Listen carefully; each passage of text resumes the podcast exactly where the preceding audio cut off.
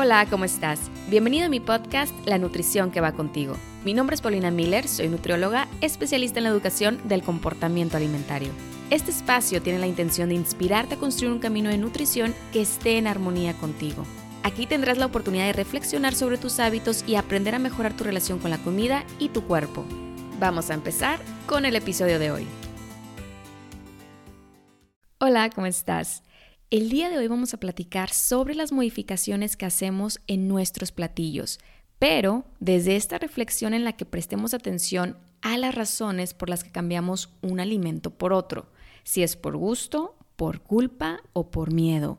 Y esto es importante porque nos permite adentrarnos a conocer cómo es tu relación con la comida y si esta es una que te ayuda a tomar decisiones nutritivas para tu bienestar físico y mental y no solamente para complacer una báscula o ideologías externas.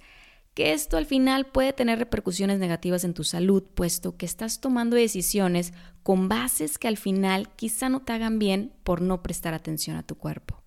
Podemos ver mucho contenido hoy en día de modificaciones como por ejemplo hacer unos pancakes sin harina, una pizza de coliflor o arroz de coliflor, unos noodles de calabacita en lugar de pasta, entre otros.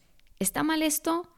No es que esté bien o esté mal, es de dónde viene la iniciativa de hacer estas modificaciones.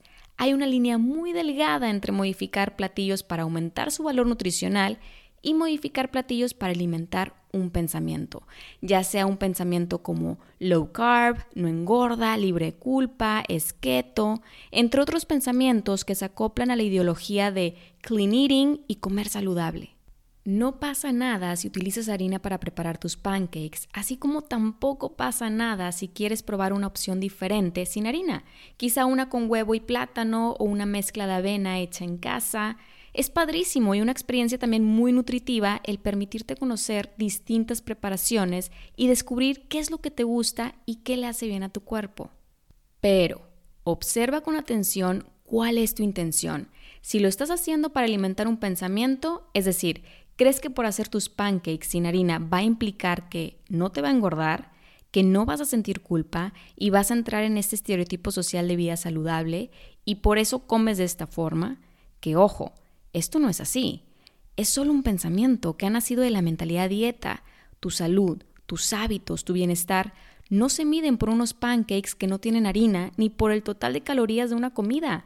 Además de los nutrientes en tu plato, debes de prestar atención a todo lo que rodea tu estilo de vida. Por ejemplo, tu cuidado físico y tu salud mental, tu relación con la comida y tu cuerpo, tu actividad física, entorno social y de amistades, lo que consumes no nada más en tu plato, también a diario en redes sociales, en la televisión, los libros que lees o no has leído y la educación en general. Esto repercute en tu aprendizaje y crecimiento.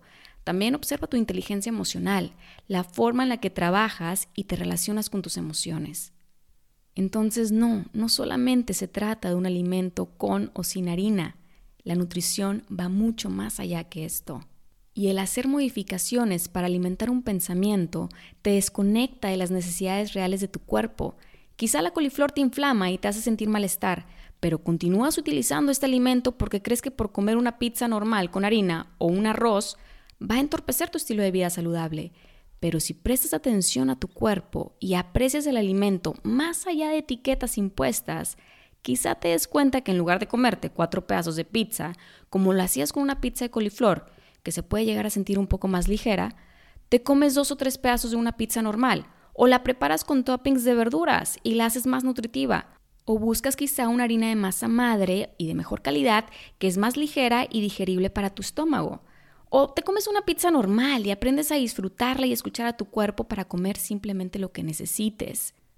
No hay alimentos enemigos, hay mentalidades y pensamientos que nos hacen verlos como enemigos. Y esta mentalidad dieta y estos pensamientos son los que terminan entorpeciendo tu salud. No la harina, no el arroz o la pasta, no el alimento mismo, sino tu perspectiva hacia ellos que sin darte cuenta paso a paso, te invitan a sentarte a la mesa con un trastorno alimenticio. Por otro lado, si tu intención de hacer una modificación nace por la búsqueda de nutrir a tu cuerpo, porque te has dado cuenta que una opción te hace sentir mejor que la otra, te gusta más, la disfrutas más, Y no por la idea de que es libre de culpa, sino porque de verdad te permites comer con la intención de brindar nutrición a tu cuerpo y sentirte bien y gozar la comida, porque recuerda, el placer es también fundamental, somos seres humanos emocionales, nuestras emociones nos acompañan y son parte de nosotros. Es importante escuchar cuando algo no nos hace sentir bien, para poder así cuestionarnos y decir, ok, ¿qué necesito para mejorar mi situación? Para nutrir a mi cuerpo con mayor compasión y atención.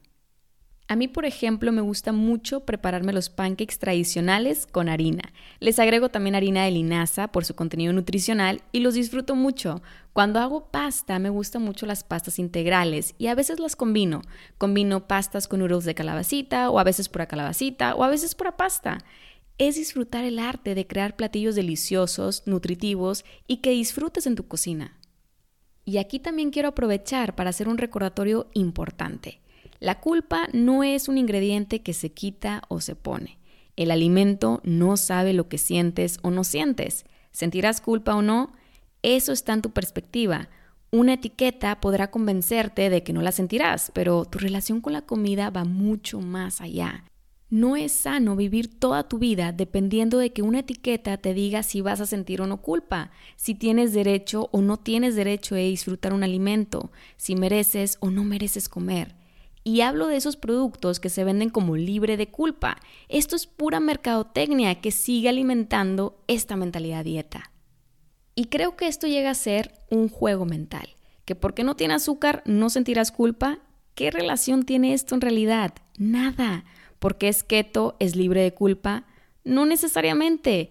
Eso está en ti porque la culpa no es un ingrediente, es un pensamiento. Al final, cada etiqueta se va acomodando de acuerdo a la nueva tendencia.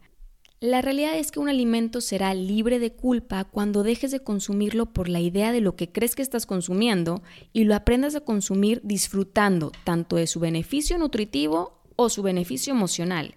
Sea cual sea la razón por la que consumas cierto producto o alimento, que ésta sea por decisión propia y consciente de lo que quieres y estás buscando para ti no para satisfacer un pensamiento. La libertad comienza cuando aprendes a dejar de etiquetarlo como tal.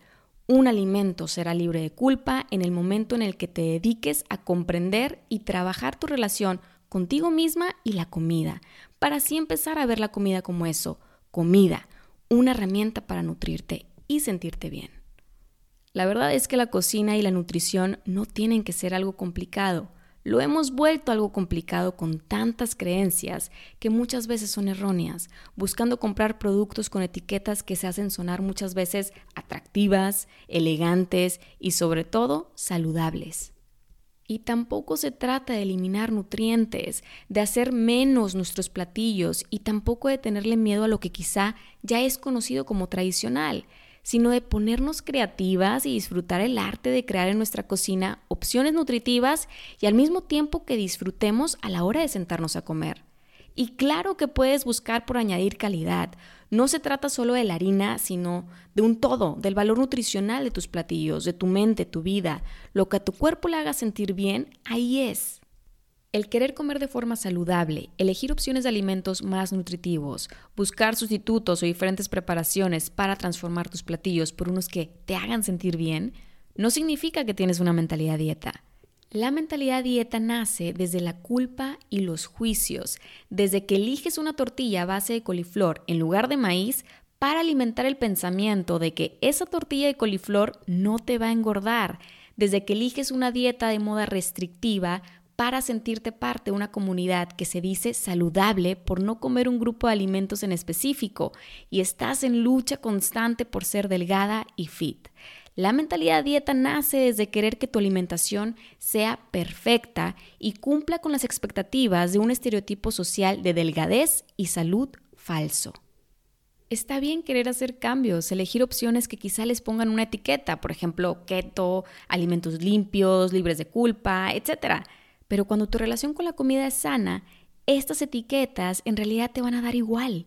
Tú prestas atención a la calidad, al bienestar y gozo que ese alimento te proporciona a ti, a tu cuerpo. Tus decisiones están guiadas por ti, no por una etiqueta. De hecho, ha habido muchas ocasiones en las que compro un producto con diversas etiquetas, como por ejemplo un brownie de chocolate keto, que veo los ingredientes y me parecen atractivos. Lo pruebo y sabe delicioso, lo disfruto.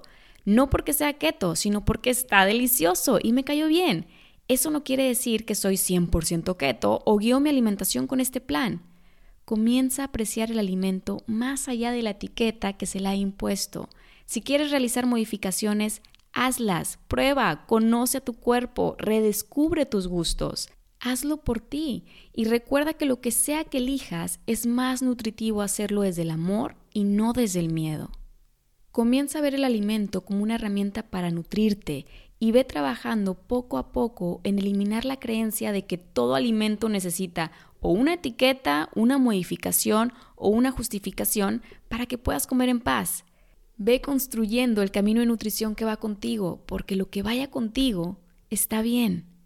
Te deseo un día lleno de tantos éxitos y plenitud. Lo mereces. Nos vemos pronto.